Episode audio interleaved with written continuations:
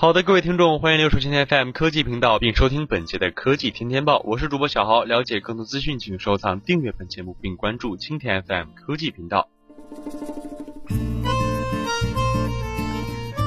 对话拉拉公园说，这十五人是怎么养起一百五十万的女童？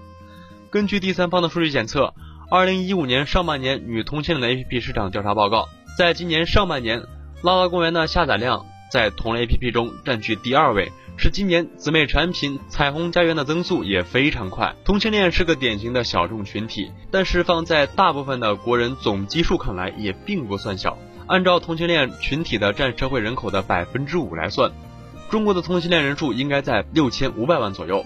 不过男同女同各自的比例还没有定论。相比于女同 APP，男同 APP 暂时走入了前面。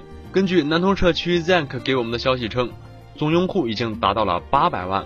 但是作为直男的廖卓莹，对于女同群体还是非常敏感，包括一些很微妙的心理特征。他曾还运营过男同社区，因此深切体会到男同和女同是完全不同的两个群体。在掌握了这一小众人群的习惯特征之后，他更有底气的去搭建社区的商业架构。这也是他认为拉拉公园目前还相对欠缺的部分。虽然目标市场相对于小众，但是竞争环境也同样激烈，容不得他慢慢来。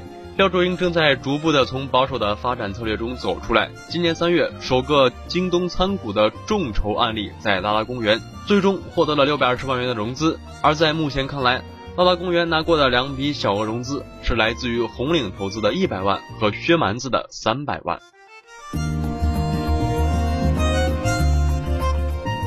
好的，以上是本节科技天天报的全部内容。了解更多资讯，请收藏、订阅本节目，并关注青田 FM 科技频道。